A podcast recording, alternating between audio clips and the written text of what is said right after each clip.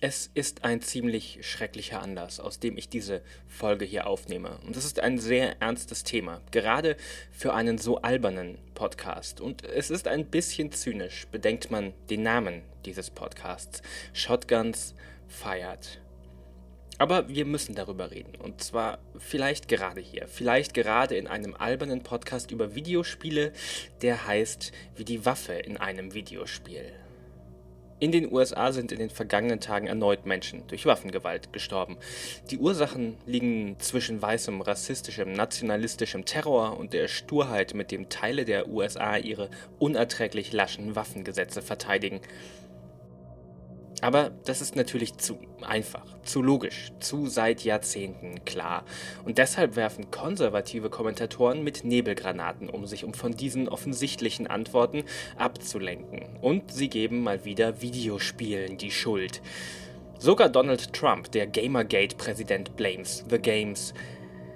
Was mich aber mehr verstört als diese erwartbaren Ablenkungsmanöver, ist wie bei jedem Amoklauf die Reaktion auf diese Nebelkerzen von denen, die es eigentlich besser wissen müssten.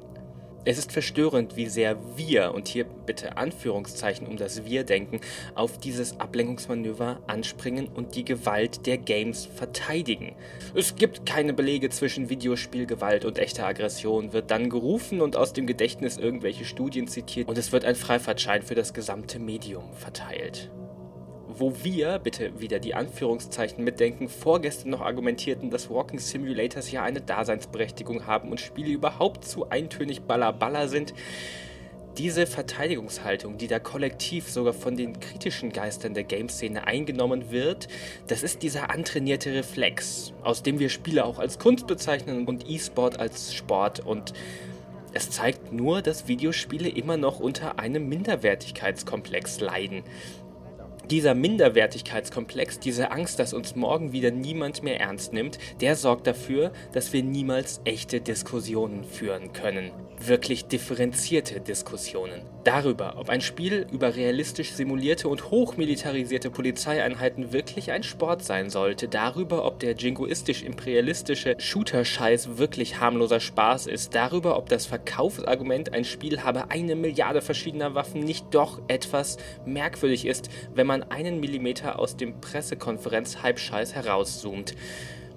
Videospiele haben ein reales Gewaltproblem. Sei es die direkte finanzielle Verbindung von Shooterherstellern und Waffenindustrie, sei es die implizite Glorifizierung von militaristischer Gewalt oder sei es in den toxischen Gamer-Communities, die manchmal Frauen im Internet anschreien und manchmal Agent verlassen und rausgehen und Menschen ermorden.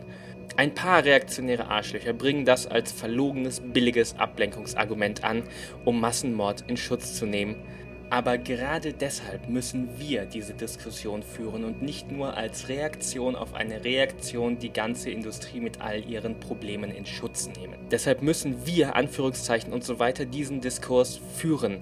Nicht auf Grundlage von verlogenen Rassisten und faulen Opportunisten, sondern auf Grundlage unserer eigenen Werte und Vorstellungen. Denn meine Güte, auch ein selbstkritischer Diskurs gehört zu diesem beschissenen und vielbeschworenen Erwachsenwerden des Mediums.